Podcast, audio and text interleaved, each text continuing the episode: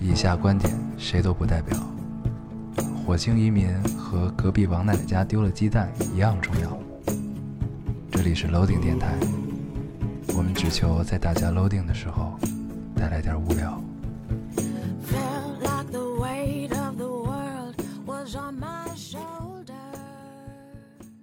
大家好，欢迎收听 Loading Radio，我是老高。我是烟偶新，的一期又跟大家见面了，很开心非。常开心。嗯，你不是不叫烟偶了吗？操，你不是应该叫苏少吗？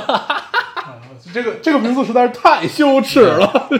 你知道吗？这个要不是因为我们决定就是看看留言到底读不读，我都忘了这个事儿。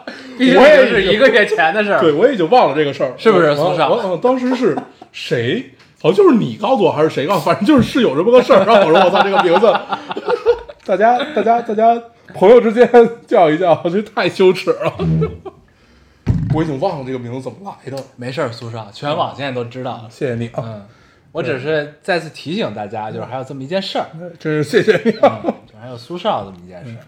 这名儿是怎么来的？我真的完全忘了。让我们过过去这件事儿。不就因为你是大少爷嘛，所以就叫少。对，嗯，这期六月十二号了，已经，啊今天是六月十二号，然后又创了新高了。对，过了一周零，呃，不是一个月零一周，嗯，然后现在我有点微醺，你刚他妈喝了一瓶啤酒。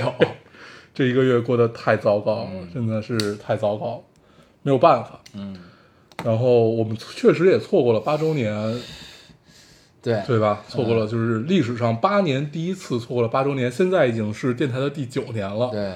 但是完全体会不到这件事情。对，这一个月有些兵荒马乱哈。对，确实很兵荒马乱。嗯对，所以先跟大家在这里郑重的道个歉，真的是要啊郑重道个歉。对对，这个月发生了比较多的事情吧，主要都是呃工作上面的，然后主要是你的工作要黄了，所以就是现在有点那什么哈，倒倒是行业不好，对，倒是也没有至于说现在就立刻黄。啊，就是已经可能再过几天吧。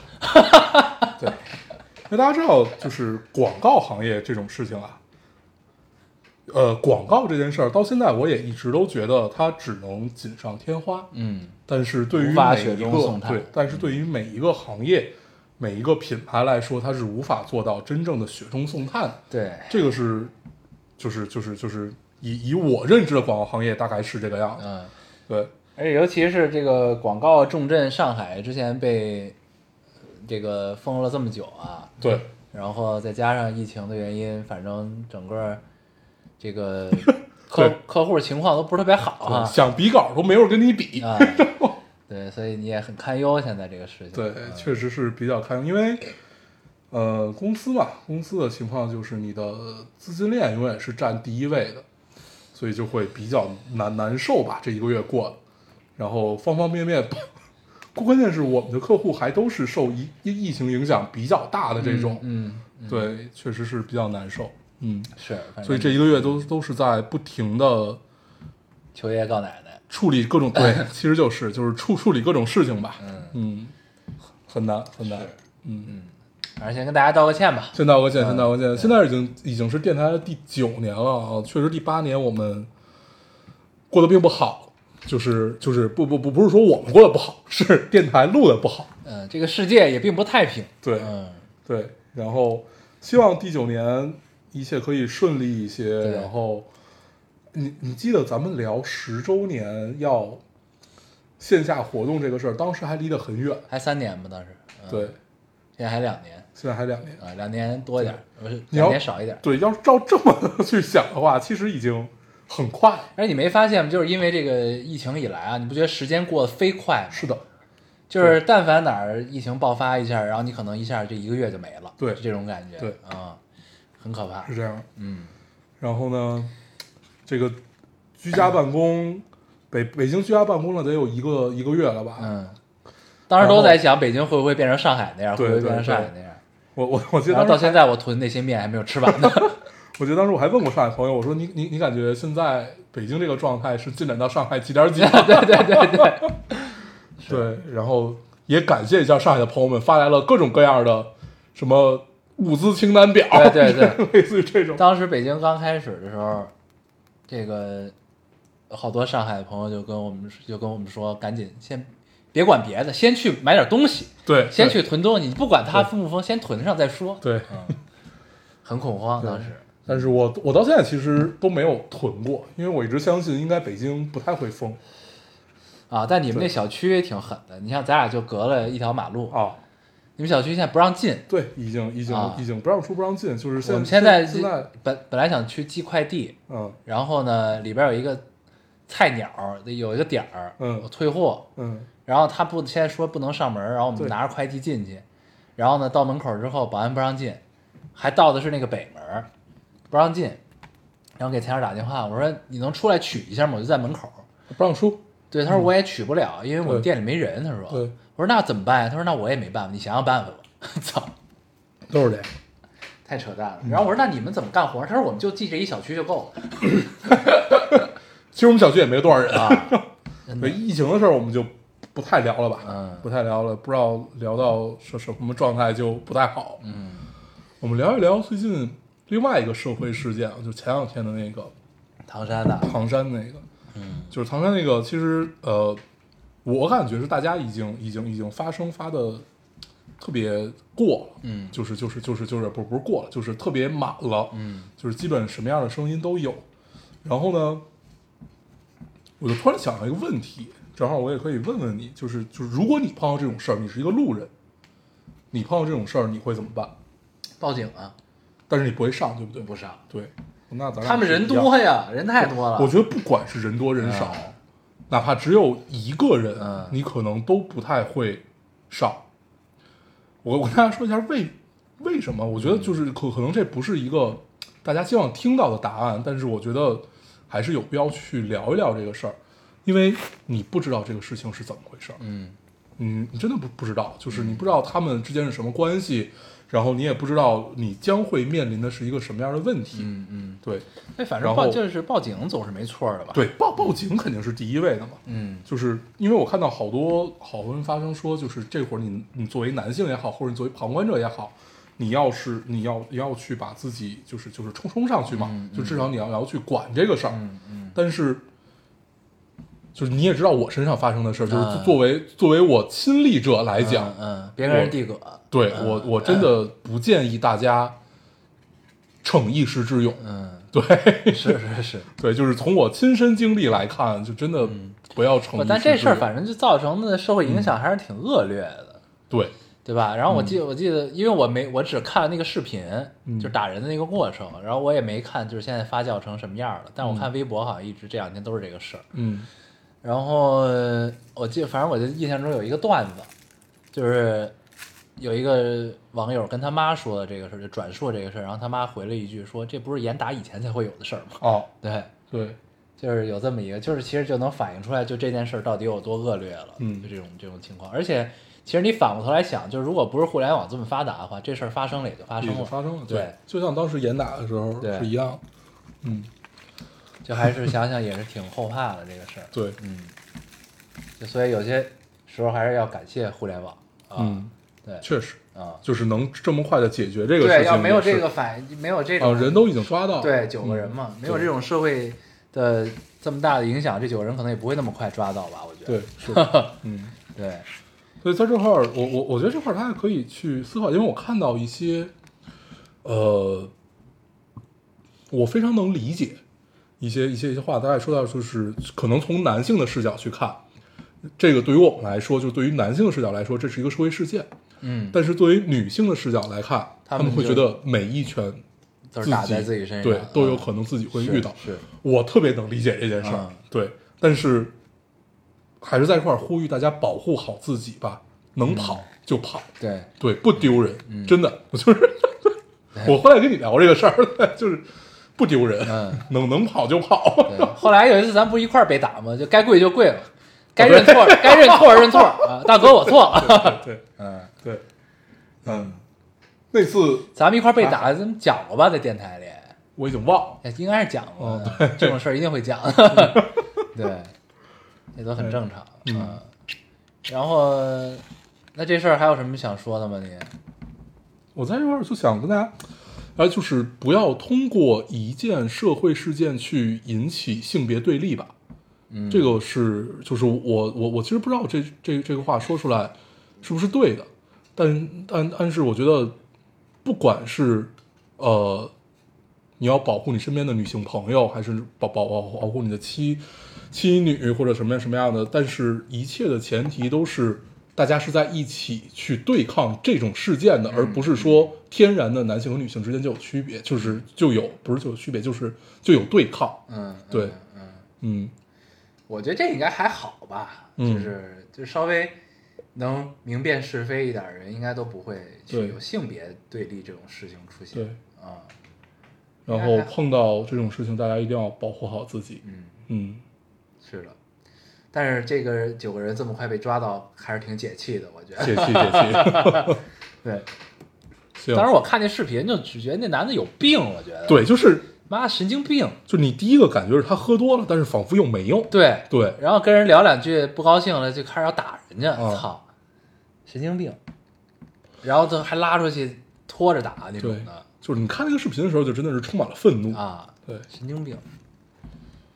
行，那咱说点别的。嗯，我看那个八周年底下的那个留言说，咱们是在第八年才开始摆烂的呃，确确实啊，就是没有没有七年之痒，是第八年开始摆烂。第八年，嗯嗯。然后我看底下还有说，我我还扫了一眼，啊我从后面往前翻，然后有人问是不是咱俩吵架，然后关键还有人信啊真的吵架，就是谣言就是这么来的，是吧？对，吵架了，快就没工夫吵架了，已经。嗯，咱们也一个多月没见了，就电电台多久没录，我们就多久没见了。对，基本上是这样。对，没有空吵架。嗯，嗯，行，好歹也是赶在这个八周年的尾巴，咱们这个把这期先录了啊，对也是创了跳票新高了。之前是一个月整，对对吧？一个月一个月多几天。零一周。嗯嗯，那就可以跟大家再聊两句，就是就是疫情给我就是这一个多月以来发生的事情，给我到现在为止的一个不能叫感悟吧，到现在为止的一个一个信念，一个信念就是熬下去，嗯，没有别的，就这三个字儿。活下去。对，熬其实就是熬，都不是活，就是熬，熬下去，然后熬下去，不停的去，不停的去试，不停的去做你认为对的事情，嗯。然后把时间花在你认为对的事情上面，就是熬下去。嗯如果你觉得你可能你你你写东西也好，或者你做一个方案也好，或者说你写一首歌也好，或者怎么样也好，你认为哪一件事情对你真的是有用的，别犹豫就去干。嗯对，就是熬下去。嗯因为就是如果我们我如果我们把疫情当做一个版本，就是我们玩玩玩玩玩游戏嘛，啊我们把它当一个网游，那现在这个版本就是一个大略，就是不管对于谁来说都是一个大略式的版本。除了可能对于所谓的 Web 三点零啊什么这些来说，可能是稍微有点优，但是对于其他的都是大略。但在在纯逆风局，我们要怎么去翻盘？我觉得就是苟住，嗯一定要苟住，一定要熬下去。对，然后每当你站在天台上的时候，你就想 想一想，其实熬一熬没有什么不可以的。嗯，就多试吧，就是对多给自己一些可能性呗，对对吧？这块可以跟各位听众也聊这件事儿啊，嗯熬熬下去，嗯，一定要熬下去，不要轻言放弃。自己先别放弃，对对吧？千真的千万不要轻言放弃。嗯嗯，嗯，行，好吧，对，那咱跟大家聊点什么呀？这期咱就不读留言了啊，不读了这留言已经是一个多月前的留言了，嗯。嗯，我们就先不读了。嗯，你等于你这一个月也啥都没干，就是工作了，对吧？，对，嗯。这个月这个月基本所有花的剩余的时间，就是想想通了这三个字儿，嗯，对，熬下去，熬下去。嗯。就是不管你喜欢写，真的就是不管你喜欢写东西，还是你喜欢干什么，就去不停的试，不停的试，不停的发，不停的发，总会有机会。的。嗯。对，确实在这个这一个月里面，尽管感觉四处碰壁，但是确实是有一些机会。嗯。对这些机会，我们不知道未来如何，但是先保证自己不死，嗯。不死是第一位。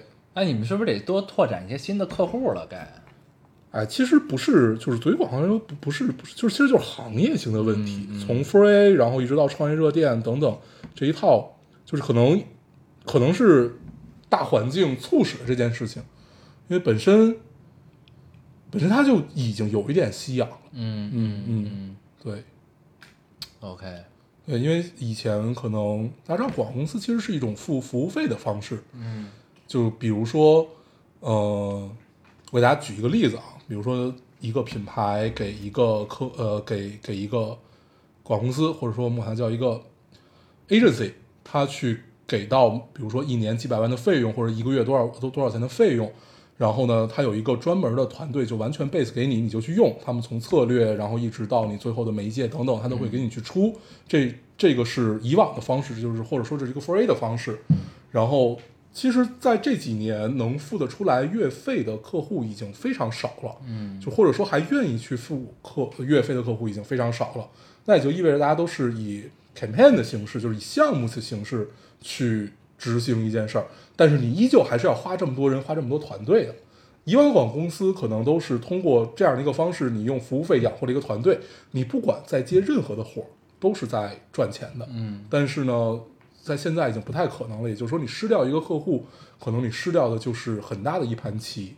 对，但是我依旧很喜欢广告这件事儿，是因为，就你每天遇到的东西都是新的，你每天遇到的品牌、遇到的行业，你你你你去寻找他们的目标人群，你去帮他们去找 inside 的这种东西，都是很刺激的一种情况。所以我觉得广告行业本身还是有发展，嗯对，大概是这个样子。所以其实，呃，所有的营销口对，就是就是预算缩减的很严重的情况下，那必然就会有了一种情况，就是广告公司会死一大片。嗯，嗯而且我觉得现在大家就是，呃，投就接收广告的渠道也变多了，就是它不再是单一的平面 TVC，然后单一的投放渠道，它投放渠道也变多了，有很多渠道啊，就是它不只是呃，比如说自己拍一个 TVC 广告，就是去宣传我的品牌或者怎么样，他也可以去投小红书，找一些博主。KOL KOC 的形式对，嗯就是找一些 KOL 去做，就是它的对呃落地执行，就是变就是落地的渠道变多了，它不再是这种单一的渠道。对，这就是所谓服务的模式，它是一种，就我跟大家大概聊一下这个链路，就是你你开始，你比如说，呃，你要在整个 Q 二发起一个最终它的目，它就是你要先根据品牌的目标去定一个目标嘛，这个目标就比如说我我现在要卖一个空调，我希望这个空调，呃，在这一个季度能卖到一百万台。假如说是这样，那你就要根据这个去拆分你的目标，你要打的是什么样的人，打的是什么样的人群，你的整个的话题，就是你整个你一个空调，你比你你你比如说就是智能家居，或者说是智能冰箱，类似于这样的事情，你它是一个整个的大的 inside，然后呢，你去根据不同的 TA 去匹配，就是不同的人人群去匹配到你不同的呃一个话题的方式，然后去有类似于事件营销的这种模式，同时后面才是有 KOL、KOC 你刚才说的这种去往里补，就是把这个话题相当于是一个话题要把它造热造大，然后让更多的人就是相当于要打到更多人心智里面去嘛。嗯对，这个就是里面说的所谓 social 的玩法，或者说是 digital 的玩法。对，其实都是老玩法，只不过就是看你的创意有多好，嗯对，看你的事件有多炸。嗯嗯。但是归根到底还是在于你砸的钱到底有多少。嗯对，它它是整个这个链路，它不是说你只依靠刚才说的就是一种一种模式，就是我只依靠 KOL 去打。QL 是我要把这个场子给热起来，嗯那你肯定要有销售入口的嘛。你的销售入口是哪里？是你挂链儿啊，还是什么什么？都都都都是不太一样。对，咱们为什么要开始聊这么职业的事情了？是你开启的朋友。对，大大概是这样的。嗯如果大家感兴趣，广告行业可以，对我我们确实也很缺人，可以来聊一聊。嗯，嗯，行，好吧。你最近有看啥吗？呃，咱们先聊聊咱们都看过的《爱死机爱死机我没有看完》啊。对我看到，其实你就看那一集就行了。啊，对我我我我我就看那了一集，啊，哦，吉巴罗，对，对好像是叫这个，我也忘了叫什么了吉罗巴啊反正就是整季的最后一集。嗯啊，其他的都一般，我觉得，就它不太是，就是已经没有了你看第一季时候的那种经验经验了、嗯啊。就是，而且它从第一季到第三季，它中间有几个故事是延续的，嗯里面出了三集嘛，嗯就是那个三个机器人的那个故事，啊，那很妙，对它那个、那个这季一般，啊，对，它就等于是延续下去了嘛。然后，然后就没什么，就是你知道吗？就是我看完之后，然后我再去回想的时候，记不住，我已经记不住了就是有什么。印象最深的就是最后一集，就是那个也是流传最广的那那那个形象，就是那个跳舞满身哔哩邦啷的那那那嗯姑娘那个形象，对，就没什么了。你看完那集，你你什么感觉啊？我看完那集，我是带着一个就是 CG 或者说动画从业者的角度上去看，嗯嗯然后，因为我其实一眼就能看出来这个是动捕做的，对，这这这一定是动捕做的，因为如如果是纯动画去手 K 的话，它不可能做出来就是这种柔柔顺感，因为能感觉到有有一些是明显的修真嘛。然后呢，后来我就跟那个一个资深大佬就在就在 CG 圈资深大佬聊，说这个其实没别的，就是很砸钱，嗯。就是你有一个非常好的视效总监，同时你很砸钱，你的技术就必然会上然后后来我就去就是跟他聊这个事儿，然后后来他就给我找了一些类类类似于他们的幕后这种东西去看，嗯，就是他们的动捕导演和动捕演员都非常强，嗯，就是真的是专门的舞蹈舞者，嗯嗯。对，很棒。嗯，然后那个看完了之后，其实你说故事很简单，故事就是一个贪婪的故事嘛，嗯。一个就是你你以为他和别人不一样，但是他妈的都都嗯他妈一样，对，这样的一个故事。其实也在讽刺爱情吧，我觉得。嗯，对对。但是我看这个时候，你会觉得，我我我其实最惊艳的是它的水，嗯就是它的水和它的就是整个重力结算这这两块儿，就是就动画里最难的其实就是水，嗯水和嗯，其实就是水吧，嗯水，然后包括它整个结算这个重力其实都很强，就是它那个那个挂挂坠哗啦哗啦哗啦啊，就这这它每一个都得独立算，对吧？它每一个也不一定啊，也不一定，就是看它，因为它的大钱肯定也花在渲染上嘛，对，这就不是说你几个显卡就能算的事儿，嗯，很棒，其实真的真的做的很棒，就代表了一个动画工业水平的一个极致。对，嗯。确实是因为啊，CG 工业。你拿你呃，其实也是动画吧，就是你你拿它有一个很很很明显的对比，你比如呃，玲珑。对，就是如果拿这两个去做对比的话，玲珑就显得很初级了嘛嗯。但当然，其实在国内已经算是非常棒了。嗯对，因为它毕竟它短，它没有那么那么长，然后它的视效总监我我还没有查，但是真的好好棒，嗯很强。然后它的那个雪的那个质感其实也做得很好，嗯就是它的雪的质感不是说光往上贴一个材质的这样的这样一个雪，它是很多层材质。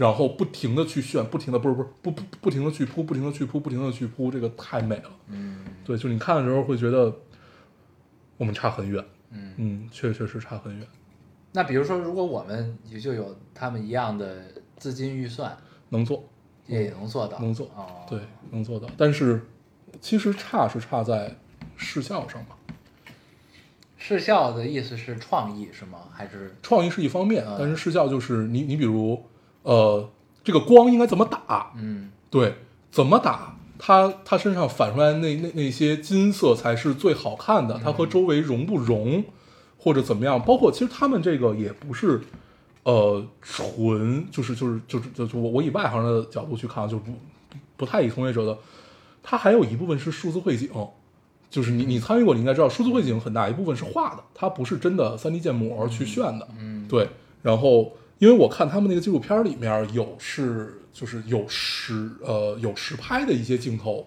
然后相当于他把实拍的镜头再拿过来重新去建模，照着实拍的再重新建模，然后根据现场的 A HDR 去打这个光，啊很妙很妙，就是啊那一般特效也是这样，其实对就是它其实就是特效。你刚才说的对，就是环境光嘛，就是你你得你你你的 CG 部分你得融融合它实拍部分的东西，对啊，你你的光要怎么打是的，是的，是的，啊是的，对。包括就是一个有很多反光材质，那你现场是这个光光环境，那你怎么反光呢？就对对吧？对就是要你反的不对，就跟那抠图似的嘛。对对对对对，你就会觉得这个人就脱离假的嘛脱对就是飘在地面上就，巨假，嗯嗯，对，对，非常推荐大家去看吉巴罗，嗯还是很，就确确实代表了一种水平吧，嗯确实是代表一种水平。然后我看抖音上有好多仿妆，啊，cos 的对啊 cos 的，就是嗯很棒，有些你发现哦，对，又印证了这个想法，就是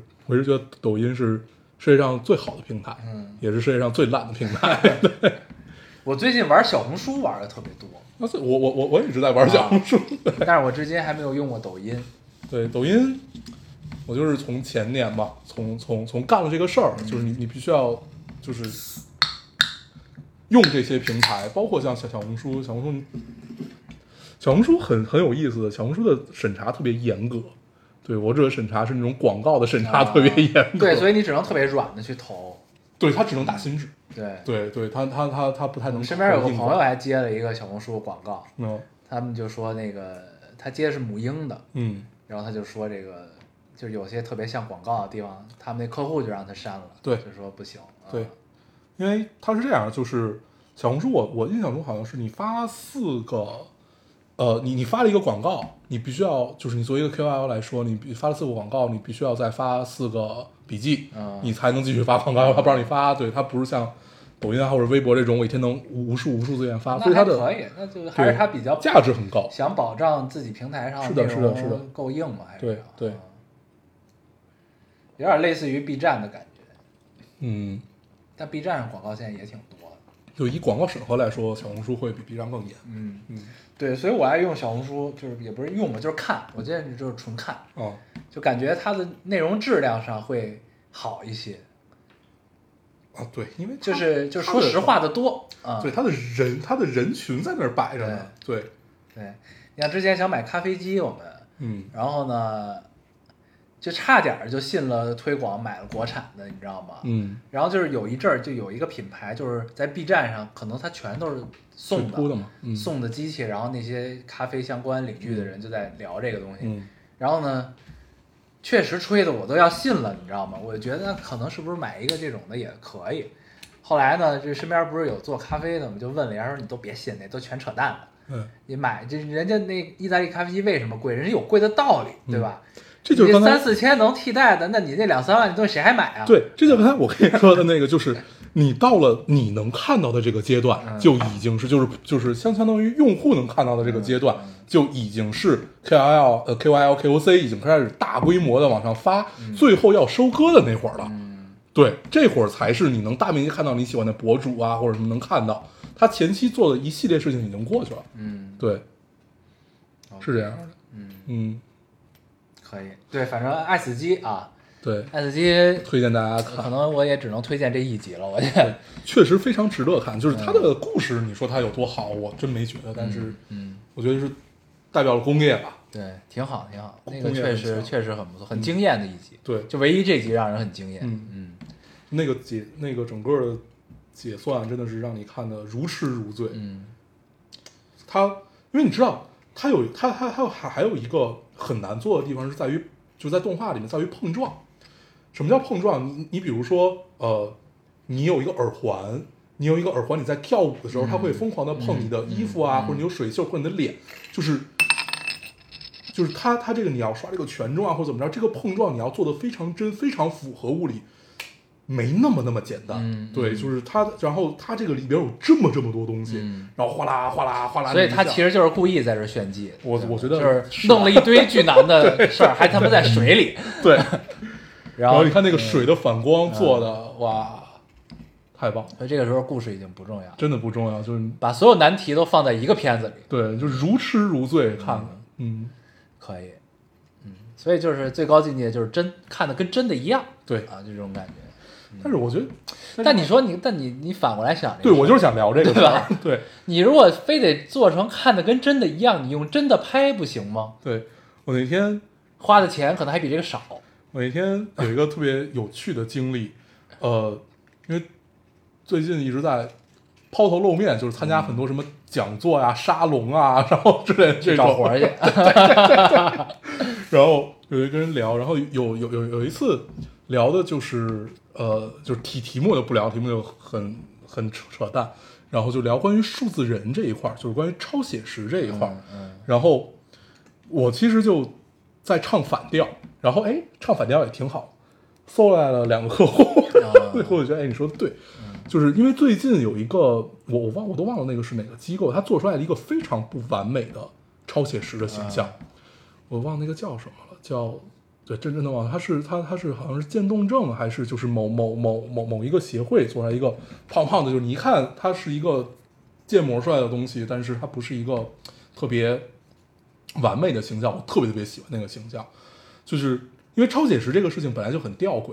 第一，我觉得就是所有人都在追求一张完美的超写实的脸，就超超写实一个概念啊，是一个就是你你你你在物理呃你在虚拟世界建一个跟真人一模一样的人，就是这个是我们说的超超写实的数字人的形象不。就是零那个意思吗？呃零啊或者 i r e 啊，就是类似于这种。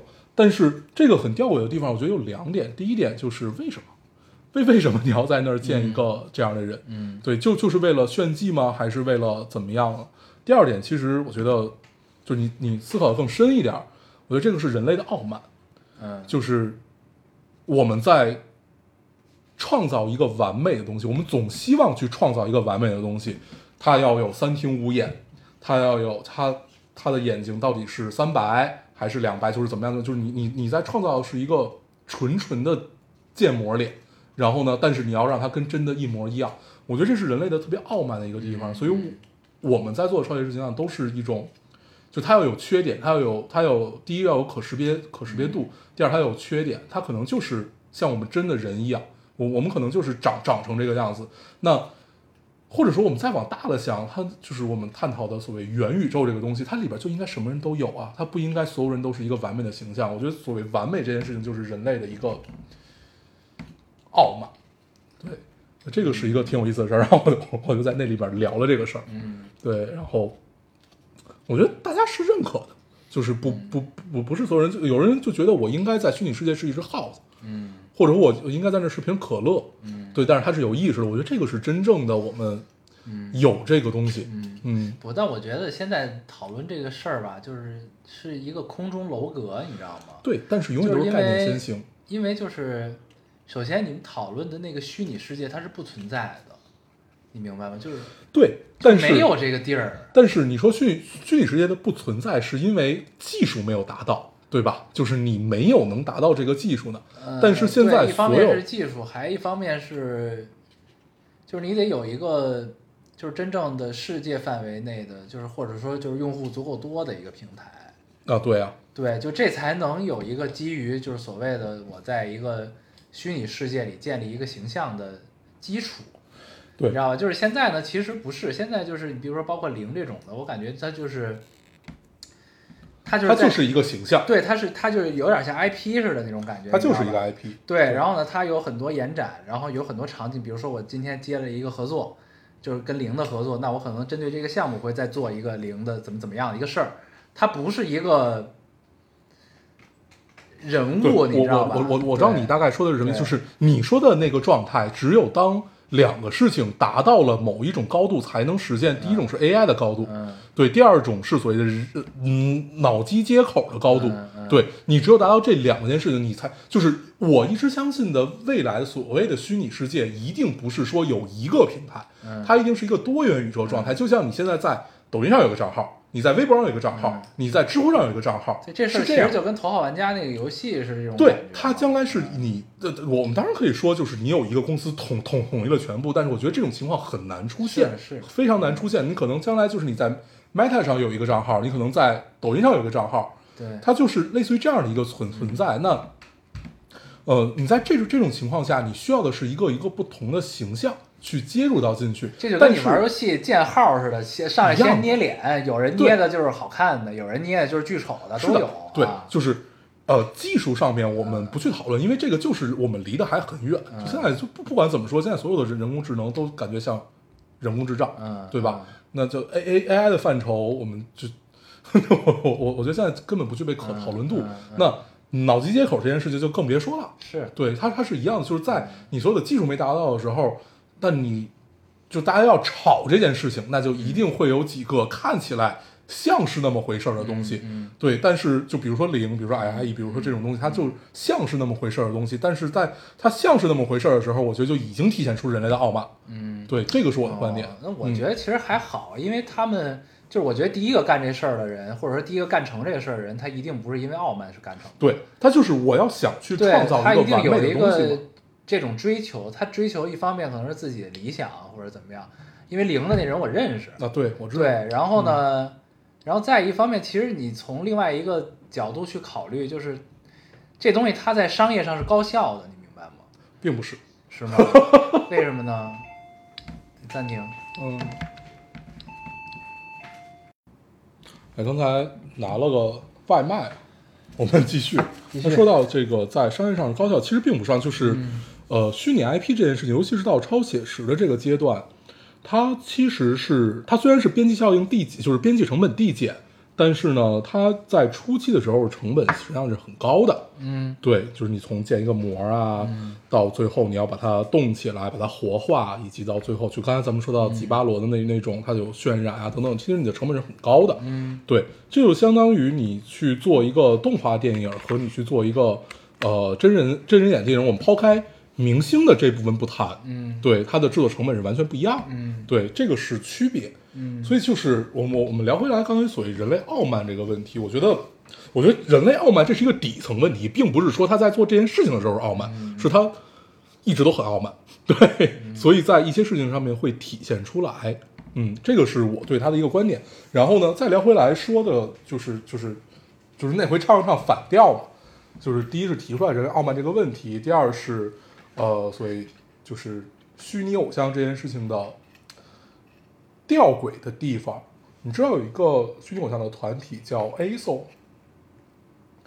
呃，乐华娱乐的是叫乐乐华乐华啊啊，对，乐华他们做的一个，就是前一阵儿是被开盒了嘛，哦，我知道，我知道，哦，我看过，上嗯上上热搜了嘛，被开盒了。二次元的那个对感觉的，嗯，然后其实这个事儿就二维的对，呃，不，它其实是三维的。是吗？对二选三，三选三选二啊，对三选二，啊然后呢，呃，我觉得这个事儿其实也很挺有意思，就是对于平台或者对于资本或者对于乐华来说，重重要的是在于虚拟这件事情，但是作为是这个概念，是这个对概念啊，但是对于用户或者说是喜欢 喜欢 ASO 这帮人来来说，重点是在于偶像。嗯对，就是你的皮套演员，你的皮下这个人，就是中之人吧。嗯我们说中之人这这个概念，中之人是谁很重要。嗯对，但是呢，本身虚拟偶像这件事情出来，就是当时大家都在探讨说，为为为这个行业提供了无菌审美嘛，就是只要你运营者不作死，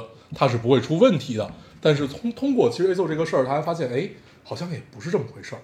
对，它不是只有一一张皮就完了嘛。嗯因为我们说明明星或者说一个演员，他的不可分割性是在于他这张脸，而不是说他的性格呀，他的什么什么什么这这这些。但是当你的这个呃所谓虚拟偶像，他有了这张脸以后，你发现你有这张脸的所有权和和和这这身皮的所有权，你仿佛也不能想搞什么就搞什么。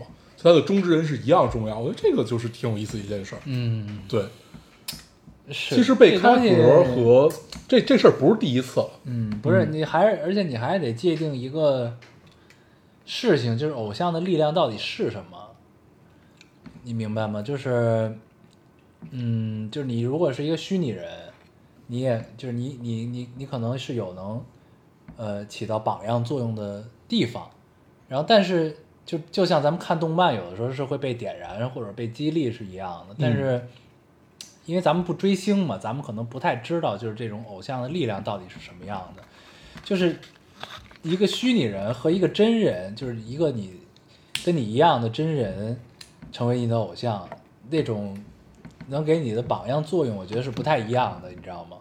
对，对，其实就是以我了解这个行业啊，所谓嗯 V、呃 V VTuber 这这个圈儿到现在 VTuber 是什么呀？，VTuber 就是就是刚才我们说的所谓虚拟偶像啊，就是皮套演员吧，这这这一部分他们提供的，或者说我们就是因为我们自己也在做嘛，你提供的是情绪价值，大部分都是情绪价值，榜样啊或者这些东西相对比较少，包括最成功的那个叫 VOX 日本的那个 彩彩虹社做的，其实也是大部分情况下是提供情绪价值。为什么？因为他是主播，他主要的承载的呈现形式是主播的形式。是那你情绪价值是什么？但是呢，但但但是也有不太一样的，比如说初音，但是初音其实就已经不算是 VTuber 这一个范畴了，它就是一个偶像，它跟零一样，跟大家一样，嗯，对，它它是这样的一个范畴。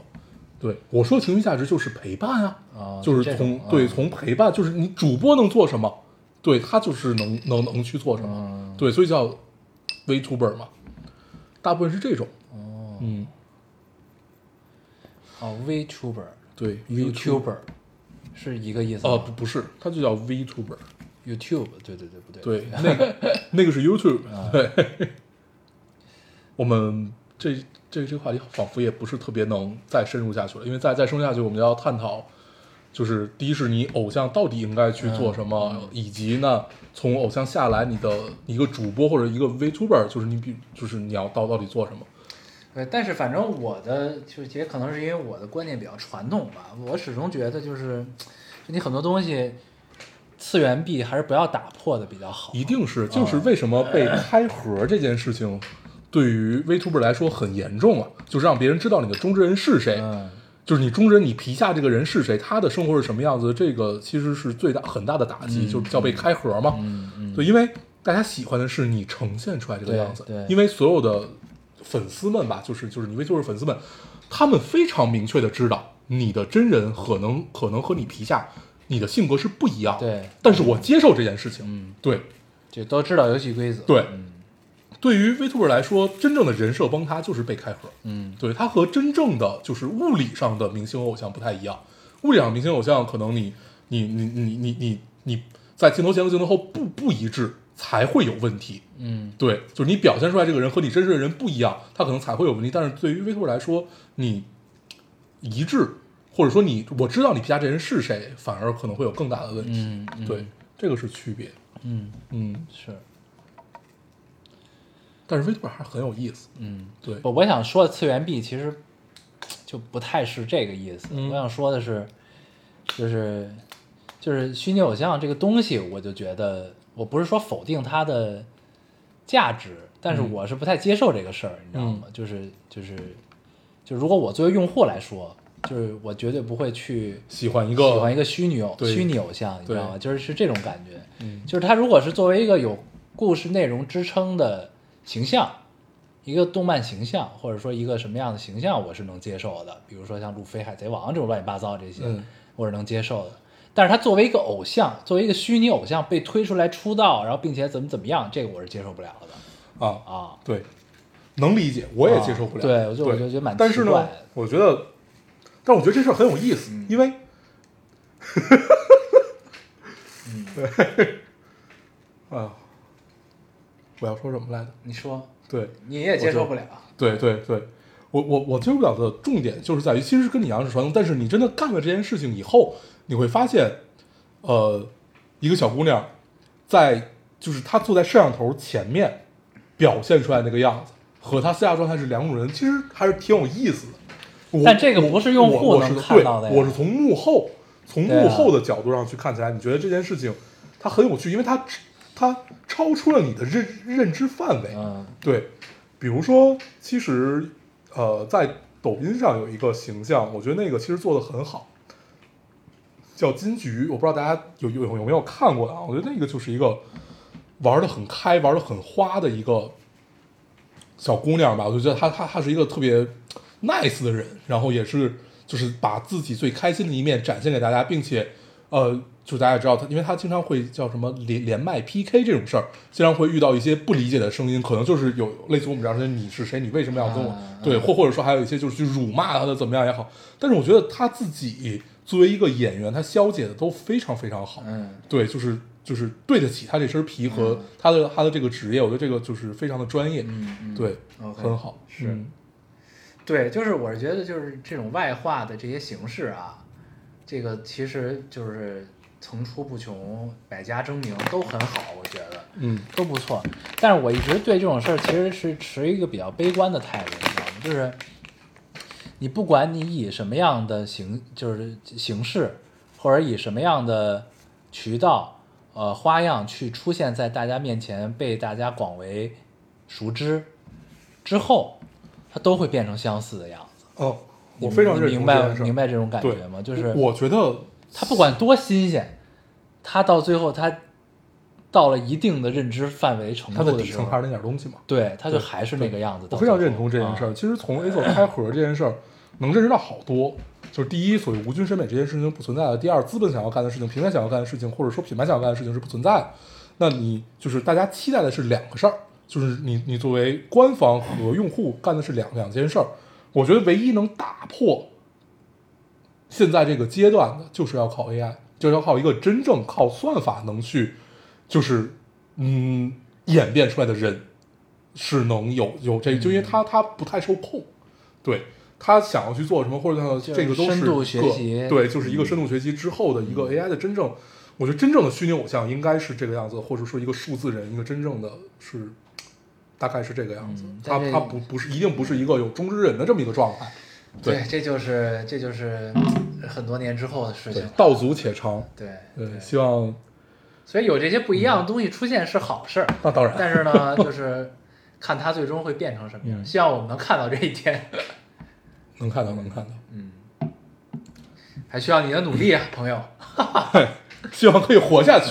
这就是刚才又聊回来的一个一个观点吧，就是熬下去，熬下去，认做你认为对的事情。嗯嗯，对，这点真的很很重要。嗯，那咱们再聊聊别的吧。可以，你最近还看啥了？爱死机，然后那个杨紫琼的那个电影《瞬瞬息全全宇宙宇宙》嗯啊，那个其实挺好的，我觉得不错。嗯，但是后来好像网上声音有些褒贬不一哈，对这个戏，就是好像喜欢就都还挺喜欢，不喜欢就特别不喜欢的那种。那片子我是放在那儿，但是你你说我呃，它它属于我没有认真看的一个一个一个一个电影，就是那样的状态那电影有点忙的，啊、但是呢，就是我我大概理解这个电影要讲什么，嗯 然后你你你说你觉得怎么样？我觉得挺好的。嗯就是这是一个就是另外一种形式的极致的浪漫，嗯就是它浪漫在于就是其实是特别 teenager 的一个问题，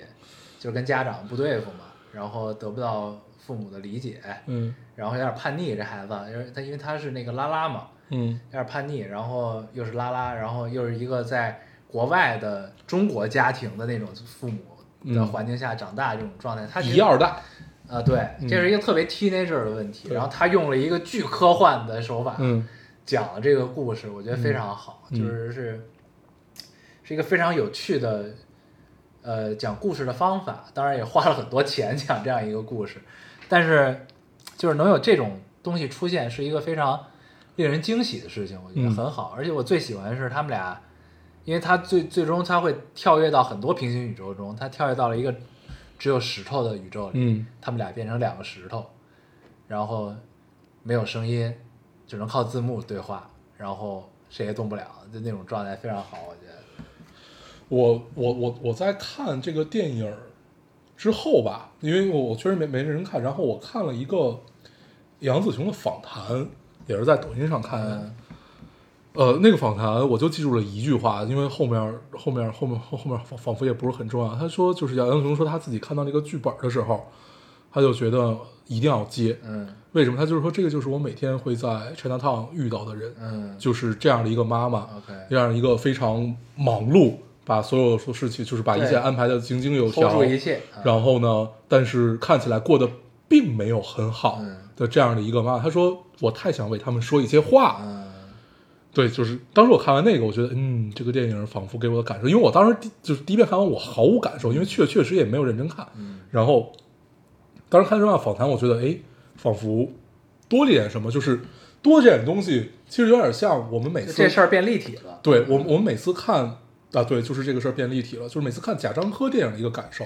嗯就是呃，贾樟柯电影你一定要配上他的一些路演、嗯一些访谈和他的生平，你对你再去看，你的感受是完全不一样的。对对，这个这个东西就很有意思。对对，然后就反正那段访谈确实打动了我。嗯对，我觉得这个这个世界上确确实要有一些为不同人去发声的这么一些存在。然后这个可能又会聊到刚才我们说到的所谓偶像的力量，或者说一个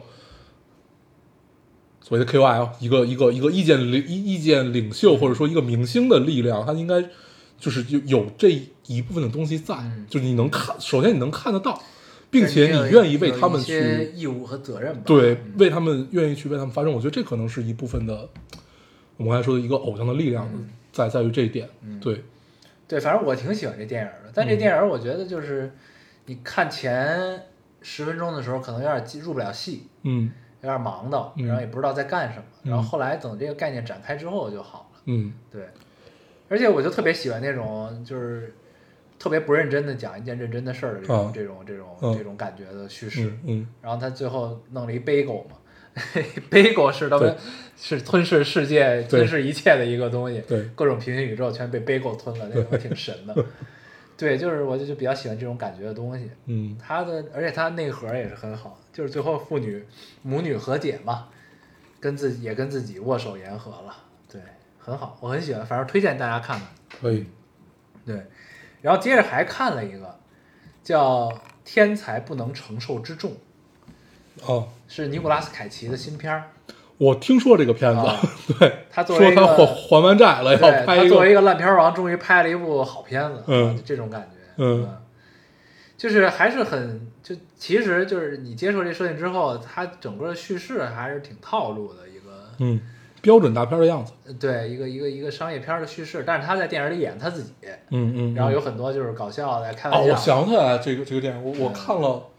我看了那那那那种大概是什么三分钟给你讲完一个电影什么那样的东西，对，然后他他就是一个演演员，他被邀邀请去怎么怎么怎么样，然后他就是接后来发现是一个局，对他接不着戏，对对对，接不着戏，然后有一个一百一百万美金的一个生日 party 让他出席一对对对个活儿，对后来没钱了。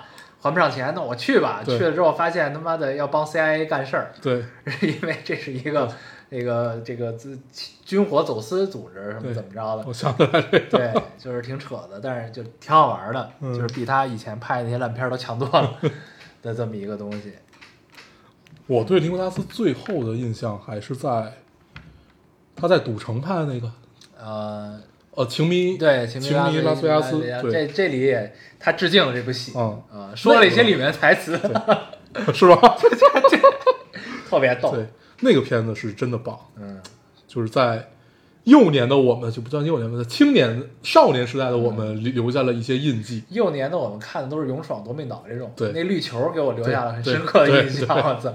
然后少少年时代然后他这里呢，也致就致敬了他大部分电影，包括嗯变脸啊什么的。啊，有一段也就是模仿变脸的最后那段 BOSS 战的时候，还有一段那个桥段嗯模仿的，然后还有那个，然后他去参加的这个生日 party 的主人是他的大影迷，他有一间收藏室专门收藏他的所有周边，你知道吗？巨逗。然后还有一个他的一个等身的一个塑像，太可怕了。然后凯奇问这东西卖吗？巨逗，就反正挺好玩的，各种恶搞，嗯，就是自己拿自己开涮这种的，挺有意思的，可以也可以推荐大家看一看，嗯。还看啥了你？然后还看什么了？还看了，啊、有一个新番叫《间谍过家家》，B 站上也有，但 B 站上更新的速度比较慢，因为它有一个审查的过程。对，现在 B 站应该在六七集吧，然后外边有十集了嗯啊、大概是这么一个进度。那个呢，就是一个怎么说呢，家庭治愈番吧，算是。嗯它讲的就是一个就是呃国外的，就是一个间谍，一个特别牛逼的组织里的间谍，然后是他这个最牛逼的间谍，然后呢，呃，他要执行一个任务，就是要跟找一在当地潜伏下来，找一个人，呃，结婚生孩子，然后呢，把这个孩子送到这个贵族学校里边儿，然后因为这个贵族学校里边有他的目标的孩子，哦，然后他要通过家长之间的聚会去接近这个目标，大概是这么个事儿。这么着，对，然后呢，他就是没，因为也生不了，就没法直赶紧生孩子，就不可能了。养了一个，他领养了一个，嗯领养了一个呢，然后这孩子他就在孤儿院找了这孩子，这孩子呢有一特异功能，就是他能读懂人的心声，嗯，就你心里想什么，他能读得懂。然后呢，这个时候他光有一孩子不行，他还得有一个媳妇儿一媳妇儿。嗯，这不就是潜潜伏吗？对，然后他这媳妇儿是谁呢？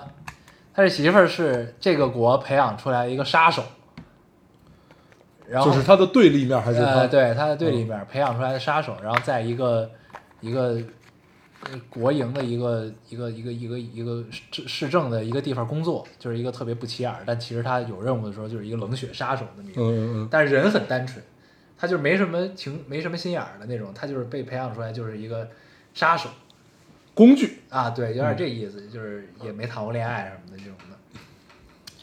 然后呢，俩人就说这个，然后这个阴差阳错是他要找一个媳妇儿，然后这个这个女生呢，没事，这个你就正正正常这说话就行，没事儿是吧？这没事儿啊，这嗯，音量小啊。不是那个是耳机的音量，哦，行，来继续啊。嗯对，然后呢，这个女生的杀手身份，她觉得自己要被识破了，因为这个国家就多少岁以下单身的女性呢，女女性呢，就可能会就是被国家重点的有一个秘密警察这个组织会重点的去询问，嗯她就怕她的杀手身份曝光了，所以他俩一拍即合，说我们假扮夫妻吧，嗯，啊，然后这小孩呢又能读懂两个人的心声，你知道吗？然后那他们俩知道这小孩能读懂他们不知道啊，现在还没暴露。然后这小孩呢，就听到他父亲就是表面说的，就是他这个领养他的养父，这个间谍表面上说着这个什么那种就是片儿汤话，然后心里想的都是间谍里的那套思路，就我这个任务该怎么完成，怎么怎么弄什么的。然后这个这个女生这边呢，也是表面上就是都这样，然后想的是哦，这这样一来，我的杀手身份就应该不会被发现了吧？然后这这小女孩听都听傻了，一个间谍，一个杀手，她觉得好刺激啊！对，就这这这这么一个故事，挺好玩的，而且小女孩特别可爱，很有意思。这个也推荐大家可以看一看。嗯，这种你你发现现在所有的番只能靠设定，对，对，这就是呃确确确确切说是靠人设，嗯，对，就是靠这种人物设定才能吸引到大家。，对，嗯，反正挺好玩的，就是你就平时吃饭当个下饭番看还不错对。，泡面番，对，嗯然后呢，我还看了一个，这个是值得重点推荐的，叫夏呃夏日重现，嗯也是一个日漫。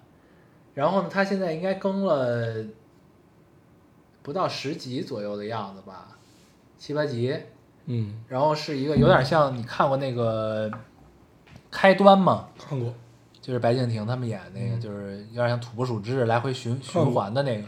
这个讲的也是这这个路子的东西，然后呢，但是比比这个要要刺激很多，然后有趣，它有点有有一点这种神鬼嗯科幻的这种设定，嗯嗯。然后再加上你的时间循环的这个事儿，然后最最妙的是这里边没傻子，嗯。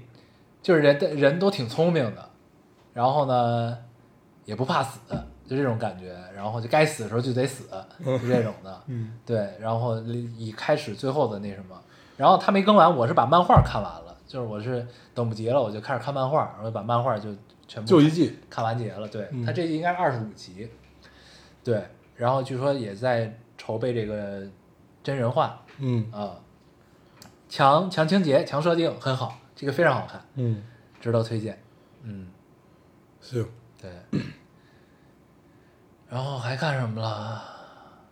警察的荣誉嗯啊，就现在电视上正暂停的这个，警察的荣誉，这个就是这个这就是一个叫什么？就张若昀演的嘛，然后那个王景春，你你看过《守护解放西》吗？你给我推荐过，，对，嗯，就是 B 站上一个纪录片儿，就是我之前在那个假片警的是吧？对对，我之前嗯在电台里也说过，嗯这就是《守护解放西》的电视剧版，我觉得。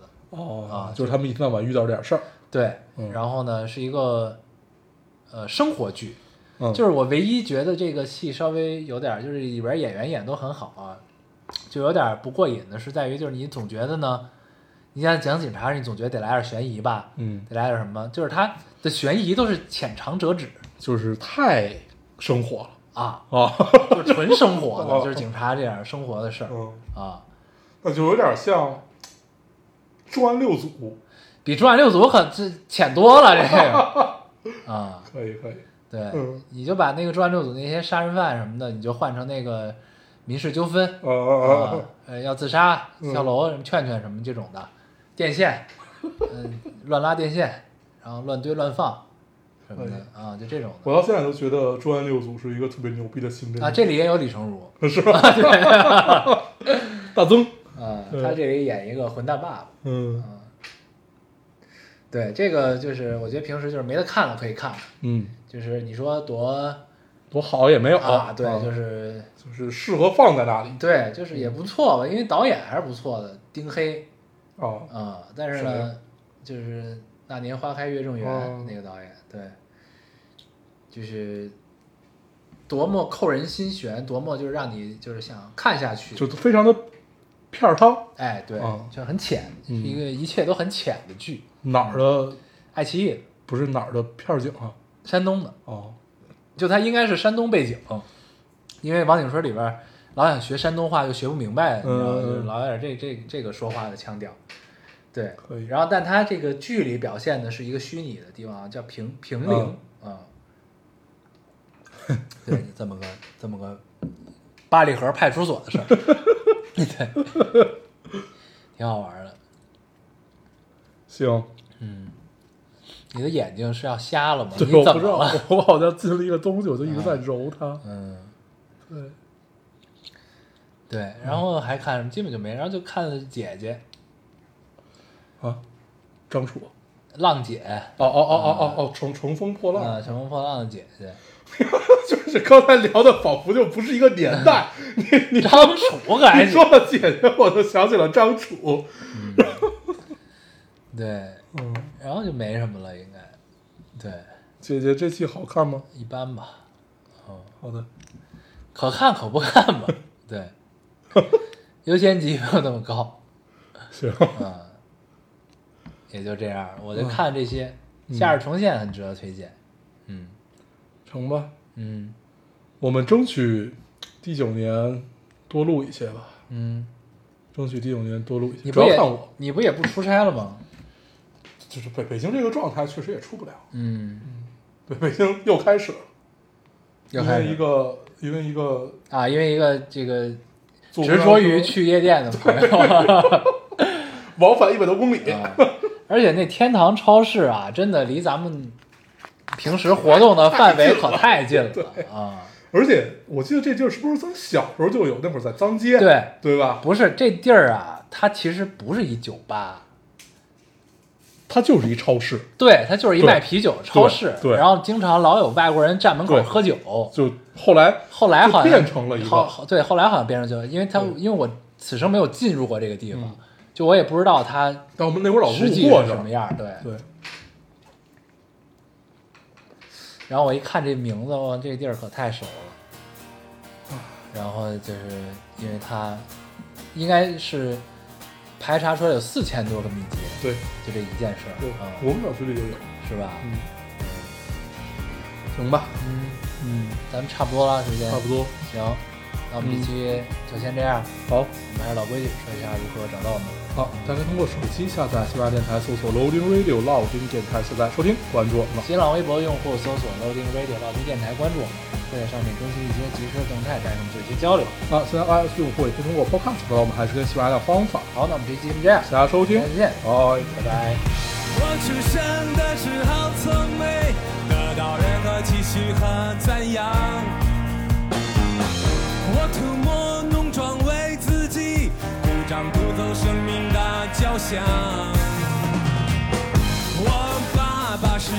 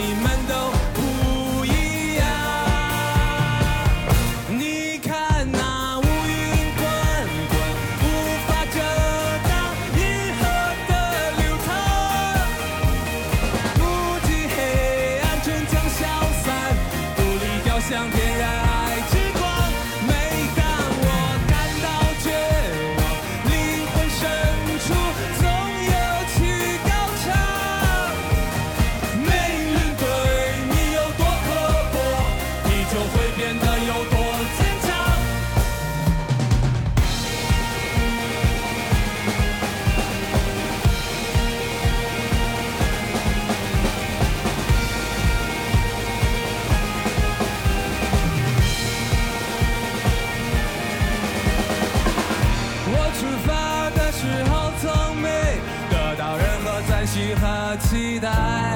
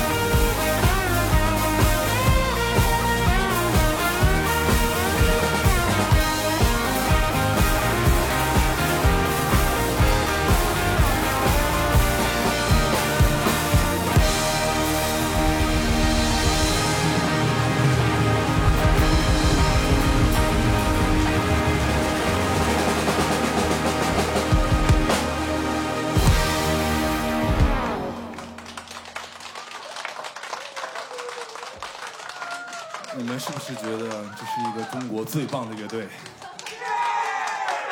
谢谢大家。